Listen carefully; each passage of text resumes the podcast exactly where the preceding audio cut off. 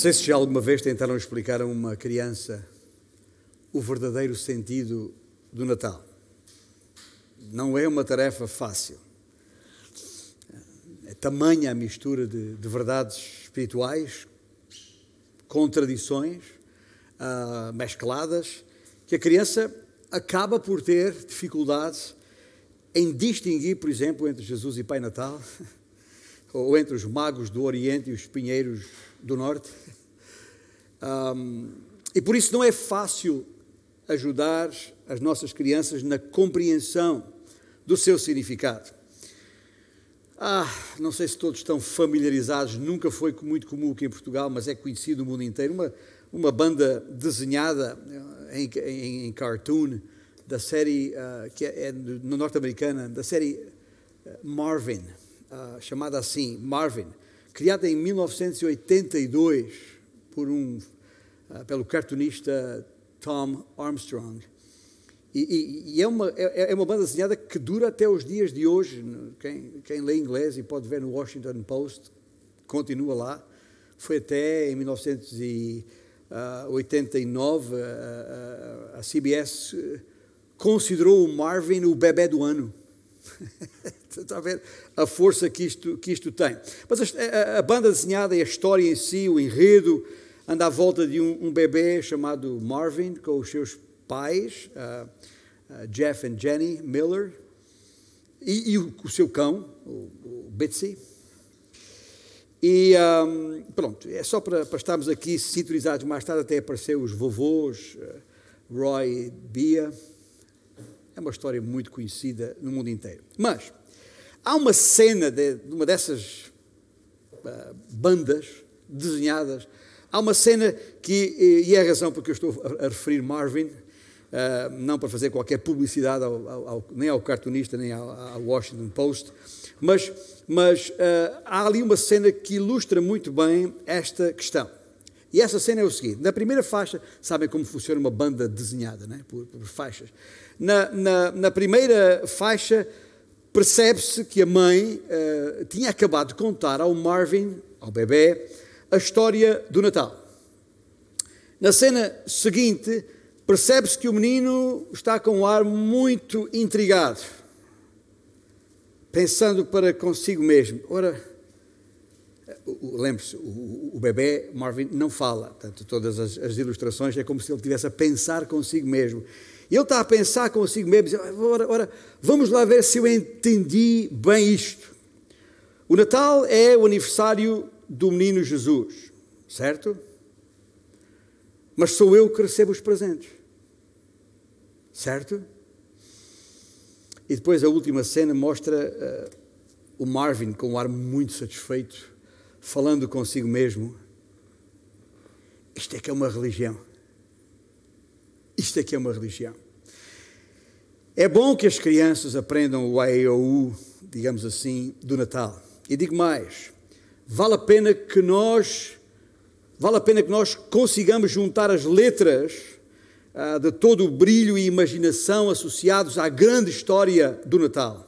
A grande história começada lá em Belém. Na verdade, revelada aos homens em Belém. Há um versículo que para mim resume o verdadeiro significado do Natal e nos ajuda a perceber o, o beabá do Natal.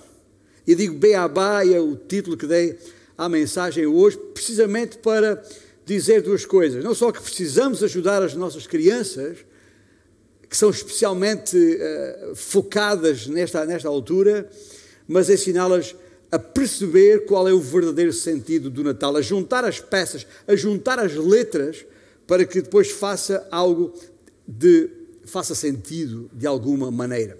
O beabá. Eu digo faça sentido porque uh, são tantas as atrocidades e, e, e, e as, a, a, a, forma como a mensagem do Natal tem sido adulterada por esse mundo fora que nós que conhecemos o verdadeiro sentido do Natal temos a responsabilidade de reagir e de deixar clara qual é essa mensagem. Senão, é como aquela história que eu me lembro desde menino que nós brincávamos com isto de juntar as letras para dar uma palavra, né? A dizia um P e um A, pá, um T e um O, ganso.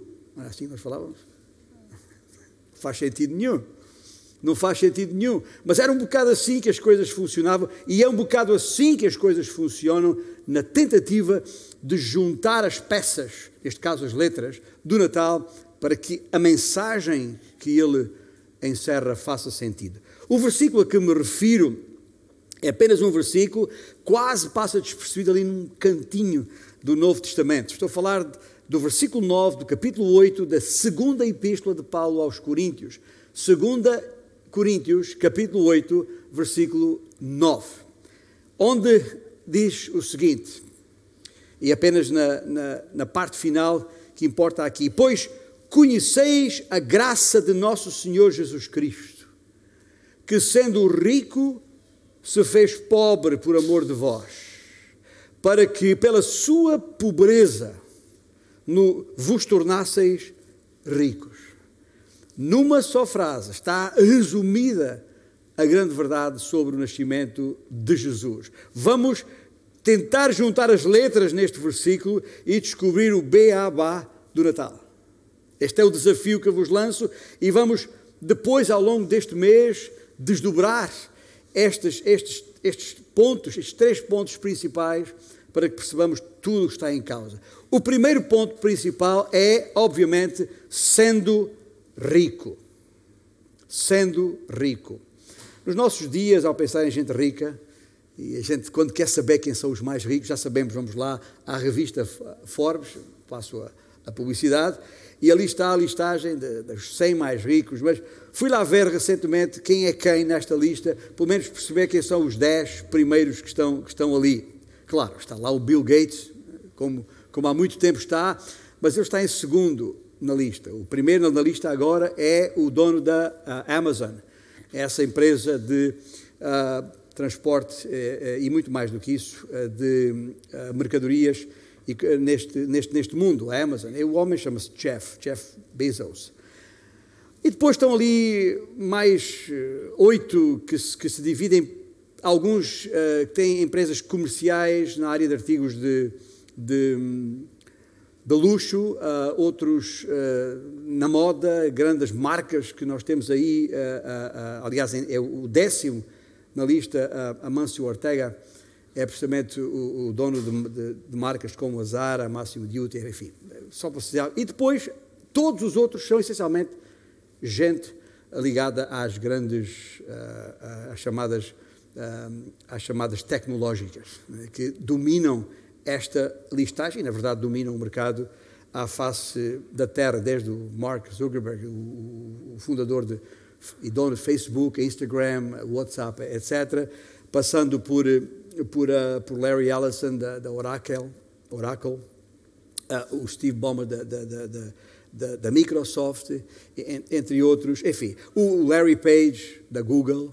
Uh, um, é uma lista de 10. São os mais ricos, de acordo com os, os, os elementos que, que eles têm para constituir estes, estes rankings. Mas Olhei para aquilo, vi outra vez com atenção esta listagem de, de, de 10 e após uma ponderada análise concluí duas coisas. Primeiro, eu não estou nesta lista. E segundo, não conheço ninguém dos que ali estão. Mas conheço algumas pessoas ricas, até muito ricas mas não conheço nenhum dos chamados bilionários. Eh, eh, ou seja, como os irmãos facilmente percebem, como quem me ouve percebe, há várias categorias, ou a maior parte das pessoas ricas encaixam, podem ser encaixadas em categorias. E há os ricos, os que nós chamamos a pessoa rica, há os ricos, ou seja, as pessoas têm mais dinheiro do que a maior parte das outras pessoas. A maior parte das pessoas ricas que eu conheço estão aí, encaixam aí. Uh, depois temos os, muitos, os muito ricos, que são os, os multimilionários.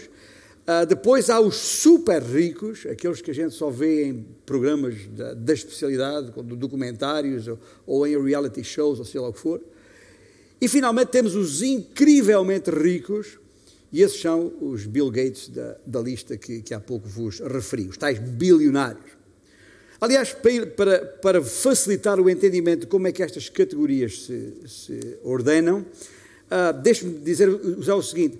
Imagine que, que, que, que, quando chega a hora de voar, ir para, para uma pista de, do aeroporto para, para, para voar, na hora de voar, os ricos viajam em primeira classe.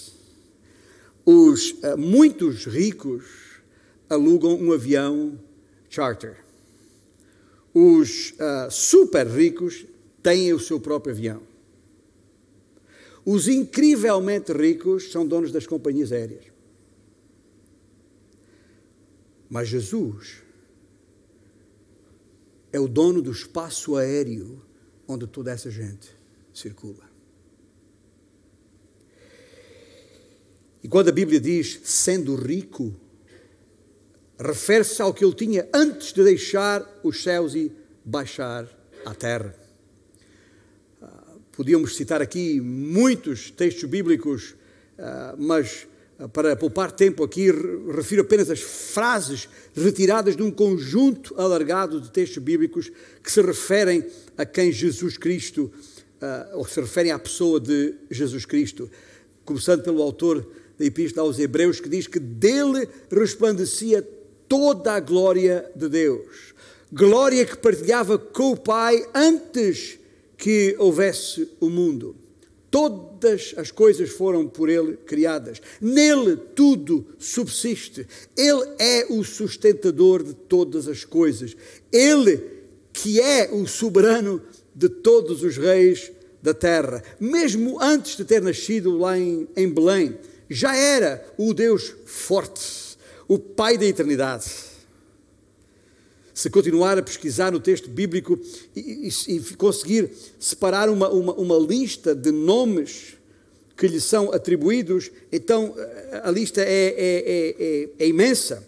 Uh, uh, uh, desde o Alfa e Ômega ao primogênito dentre os mortos, Mestre, luz do mundo, pão da vida, água viva, o eu sou, a porta, o caminho, a verdade, a vida, a ressurreição, a principal pedra angular, autor da salvação, Senhor dos exércitos celestiais, autor e consumador da fé, testemunha fiel e verdadeira, leão da tribo de Judá, rei dos reis, senhor dos senhores. E podíamos, podíamos continuar. Há um versículo, há um versículo uh, associado ao, ao Natal, muito citado, que nos dá a verdadeira identidade deste bebê que nasceu naquela manjedoura. Estou a falar de Lucas capítulo 2, versículo 11. É que hoje vos nasceu na cidade de Davi o Salvador, que é Cristo, o Senhor. Para termos uma ideia do que, do que, do que significa isto, a respeito de Cristo, que lemos em 2 Coríntios 8, 9, o sendo rico. Vamos imaginar que podemos juntar as 10 pessoas mais ricas de sempre e os 10 mais poderosos governadores ou governantes do mundo e os 10 mais sábios pensadores em toda a história humana. Juntemos ainda neste caldeirão de, de gente os mais valorosos generais das histórias de todas as batalhas e combates ocorridos à face da terra através da história.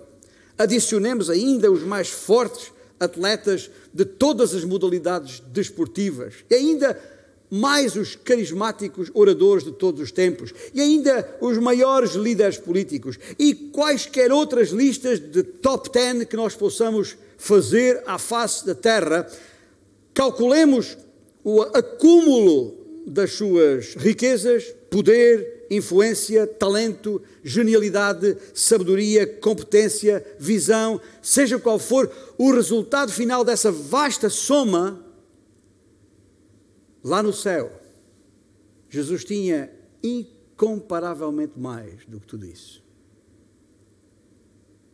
Como diria alguém conhecido na nossa praça pública, isto tudo junto, comparado com o que Cristo tem, é peanuts. Homem algum, sozinho ou em grupo, lhe pode chegar sequer aos calcanhares. Sendo rico, Jesus não deixou o céu à procura de riquezas. Afinal, tinha todo o universo à sua disposição. Não veio atrás de dinheiro. Uma palavra sua e todo o dinheiro existente à face da terra estaria no seu bolso, digamos assim. Os teólogos, os teólogos falam da pré-existência de Jesus Cristo. Isso significa apenas que a existência de Jesus não começou em Belém. É isso que isto significa. A existência do Filho de Deus é por toda a eternidade nos céus. Não como um pobre necessitado, um mendigo qualquer, mas em glória e em esplendor. É essa a primeira letra neste beabá uh, do Natal. É o B. O, o B sendo rico. Mas essa é apenas uma parte da história. O Natal, na verdade, começa com o que vem a seguir. E o que vem a seguir é o segundo ponto: feche-se pobre. Feche-se pobre. O que é que isto significa? Ele era rico na eternidade. E, num determinado tempo, no espaço temporal, ele fez-se pobre. Trocou o céu. Trocou o céu por uma pequena vila numa província esquecida, juntando-se a, a uma raça desprezada à época, para nascer num estábulo.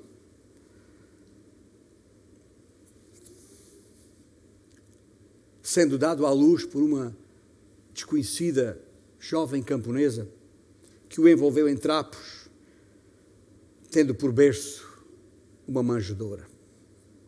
Isto, isto tudo a gente sabe. Mas quero que notem bem o tempo do verbo. Ele se fez pobre.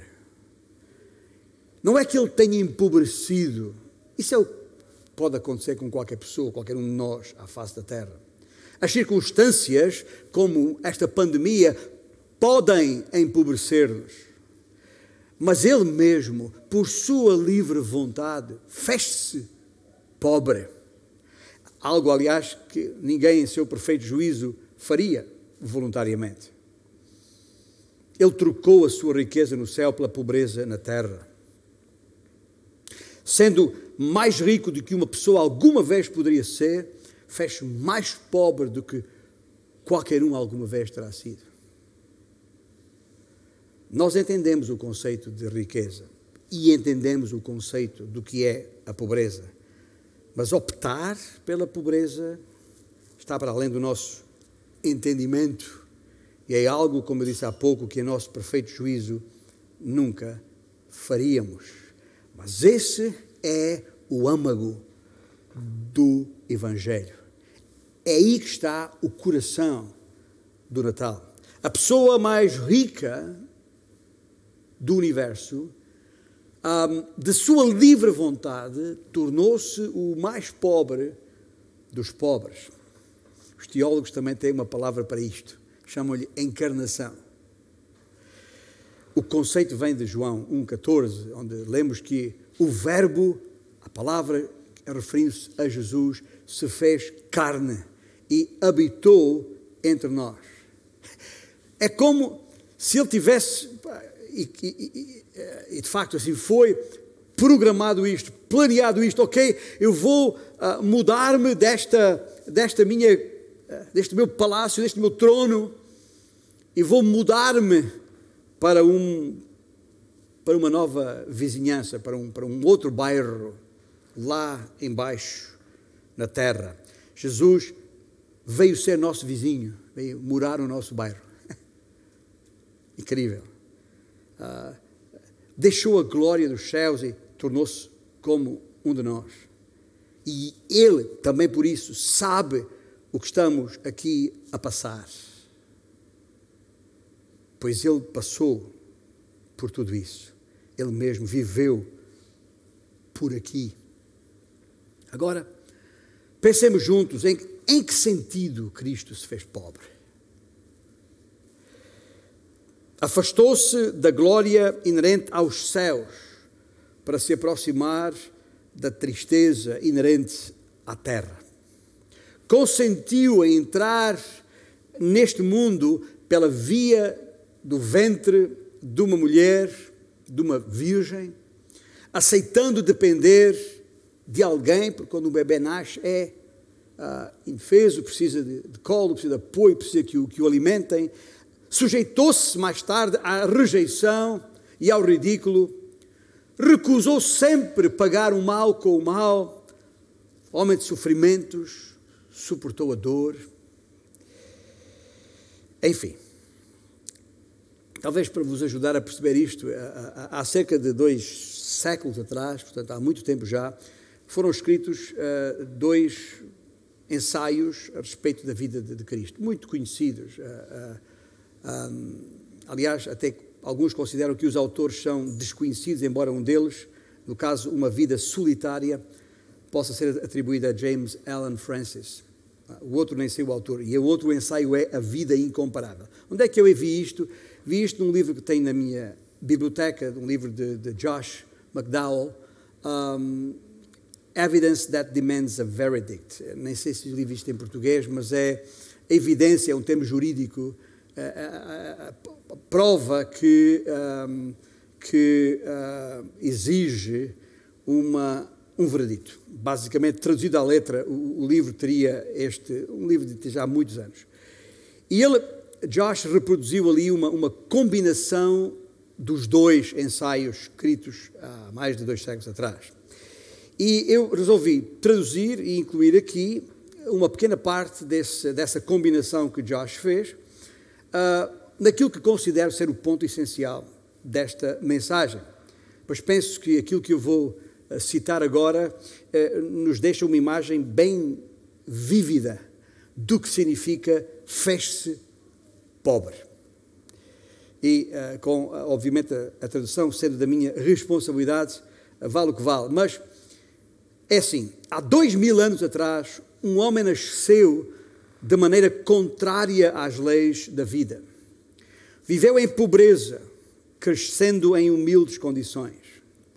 Filho de uma mulher camponesa, trabalhou na oficina de um carpinteiro até completar 30 anos. Depois, durante três anos, foi um pregador itinerante nunca teve casa sua, nunca escreveu um livro, nunca teve qualquer cargo público, nunca frequentou a universidade, nunca esteve numa grande cidade, nem se afastou da sua cidade natal mais de 300 quilómetros. Não tinha qualquer traço indicador de, de ser da sua grandeza. A sua pessoa era a sua única credencial. Ainda bebê, pôs um rei em sobressalto. Enquanto o menino confundiu doutores, já o homem dominou o normal curso da natureza, caminhando sobre as vagas como se de um pavimento se tratasse, dando até ordem ao mar para que se aquietasse.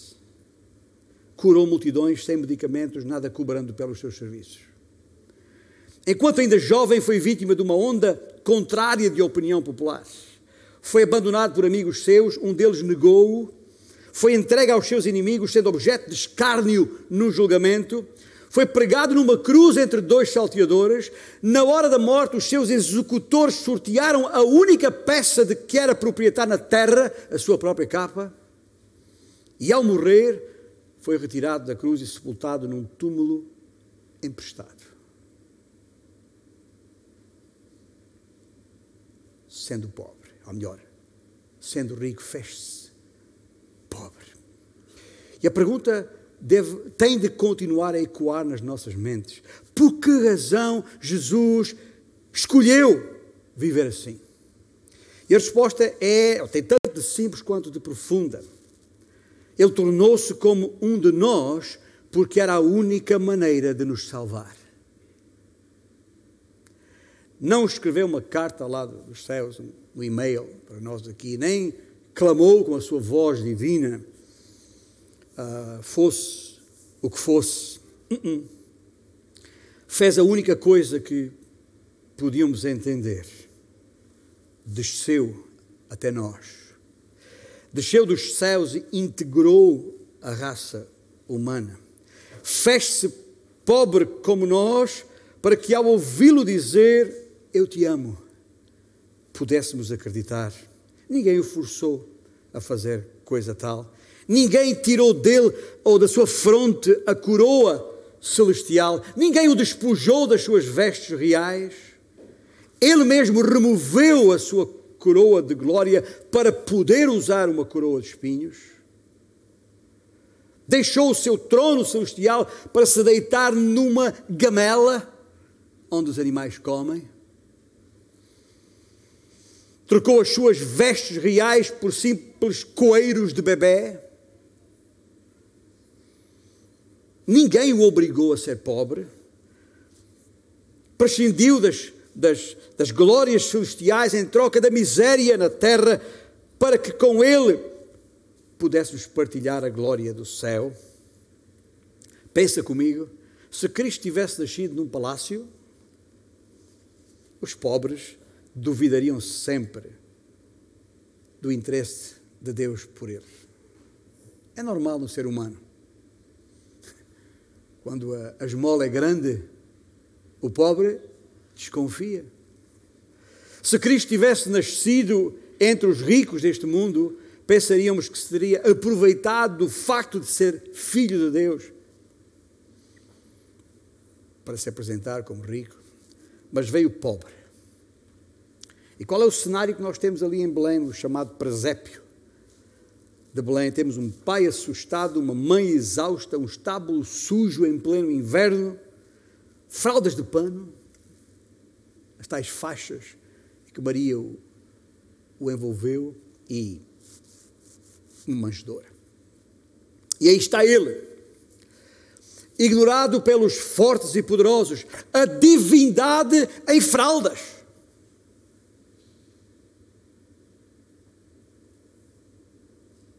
Emmanuel, Deus conosco. É tão simples que só pode ser verdade. É tão simples que só pode ser verdade. Só Deus o podia fazer desta maneira. E este é o A do BA. Mas para descobrirmos o verdadeiro significado do Natal, há mais uma verdade que hoje precisamos considerar. É o resultado do BA, é o Ba. Ele, sendo rico, se fez pobre e entra em lugar para sermos ricos. E eis o propósito do Natal. Ele veio para que nós, os pobres, nos tornássemos ricos. E aqui a questão, a grande questão é: mas como é que isso acontece? Como é que isso acontece? Alguns duvidam destas coisas. Deixe-me ajudá-lo a perceber como é que isso acontece. Há um termo técnicos, jurídicos, se, se quiser, que as pessoas mais ligadas à, à, à jurisdição perceberão melhor do, do, que, do, que, outros, mas é um termo que se, que se chama culpa por associação. Culpa por associação. Não é associação criminosa, isso é outra, outra coisa. Culpa por associação. Ou seja, culpar por associação é desacreditar, isto segundo uh, consultei na Wikipédia, é, culpar por associação é desacreditar uma ideia ao associá-la a algum indivíduo ou grupo mal visto em determinados setores sociais. É desacreditar uma ideia porque a ideia está associada a algum indivíduo ou grupo mal visto. É uma falácia identificada quando alguém procura negar uma proposição com uma crítica ao seu autor e não ao seu conteúdo. A falácia, ah, é, os partidos políticos fazem muito isto no, no, no Parlamento. Estamos de volta online, naturalmente devemos àqueles que nos seguiam um pedido de desculpas. Houve uma quebra de luz, de energia aqui, ah, não sei se no edifício, se na, na, na vizinhança, na localidade, não sabemos, sabemos é que estamos de volta e pedimos perdão por isso. Eu estava a falar em culpa por associação, ou seja, quando alguém eh, rejeita ou considera errado alguma coisa, não porque a, a, a, a coisa em si esteja errada, mas porque está associada a alguém errado. Ou seja, alguém pode ser considerado um criminoso só por acompanhar com um criminoso, quando na verdade a pessoa não é criminosa. E isso é culpa por associação que o nosso povo, na sua sabedoria, eh, traduziu com aquela famosa frase: Diz-me com quem andas e dir-te-ei quem és. Bom, o que está aqui em causa, neste terceiro ponto, no, no, no, no juntar do B e do A para dar Bá, uh, deste Beabá do Natal, o que está aqui em causa é esta ideia: é que uh, uh, para, para que nos tornássemos ricos. Ele, sendo rico, se fez pobre para que nós fôssemos ricos.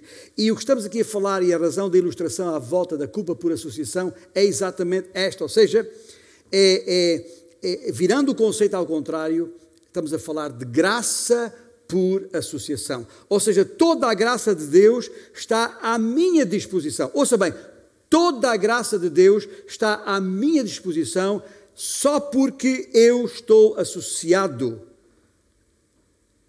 a Jesus Cristo, à pessoa certa. Toda a graça de Deus está à minha disposição em virtude do meu relacionamento com Cristo. Pensa comigo, todas as riquezas, todo o poder, todo o prestígio do seu bom nome, e ninguém duvida do bom nome de Cristo, é meu. Porquê? Porque eu estou associado a Ele. Mas alguém dirá: Ah, mas tu não mereces isso. É verdade. De facto, eu não mereço isso. Mas é isso que é a graça do Senhor Jesus Cristo. É algo que me é atribuído quando eu não mereço. Por isso se chama graça. Se eu a merecesse, eu não precisaria de Jesus para nada. Ele não teria que se preocupar em deixar a glória dos céus para fazer-se pobre, descendo até nós. De maneira nenhuma. Mas por causa da minha associação com Jesus Cristo, de repente, tornei-me um homem rico. Incrivelmente rico. Nas tais categorias que eu vos falei há pouco. E também para isto os teólogos têm uma palavra imputação. Imputação. É o que acontece quando me entrego, quando entrego a minha vida a Jesus Cristo. Ele toma o meu pecado e eu tomo a sua justiça. Impressionante. Não mereço, nem a ganhei. Foi-me imputada, foi-me atribuída, foi creditada na minha conta. Isso é graça por associação. Quando me achego a Jesus, ou quando me acheguei a Jesus, no meu caso, no que ao domínio espiritual diz respeito, eu venho a Ele paupérrimo, de mãos vazias, bolsos rotos, não é o caso. Sem nada, sem nada para dar, sem nada para reivindicar. Todas as minhas obras, de acordo com as Escrituras, não passam de trapos de imundícia. O meu CV, como agora se diz a respeito do currículo vital, vital está carregado de fracassos. Passei a vida a dar um passo à frente e dois atrás, dirão alguns. Mas quando me entreguei a Cristo, fui vestido, alimentado, fui perdoado e coroado retirou-me retirou-me todos os trapos que vestia e cobriu-me com o manto da sua justiça. Tudo o que havia contra mim desapareceu. Tudo o que precisava, agora tenho. Antes era pobre, agora sou rico. É isso a graça de Deus. E foi o Natal. E foi o Natal que permitiu tudo isso. Aquele que era rico se fez pobre por minha causa, para que pela sua pobreza eu me tornasse rico. Eu sei que não nos sentimos ricos. Como, como disse atrás, o, o, meu nome não consta daquela lista de, de bilionários. Mas, e daí? Deixe-me citar aqui uh, uh, aquele que muitos consideram o maior pregador de todos os tempos. Estou a falar de Charles Spurgeon, o pregador britânico do século XIX. Num comentário a este respeito, Spurgeon disse o seguinte: Um homem rico na terra tem uma cisterna cheia de riquezas, mas um pobre santo tem do céu uma fonte de misericórdia a fluir permanentemente sobre ele. Esse santo pode tirar toda a água, pode tirar toda a água que quiser, porque essa fonte é inesgotável. E a seguir, Spurgeon sublinha: é mais rico aquele que tem essa fonte à sua disposição.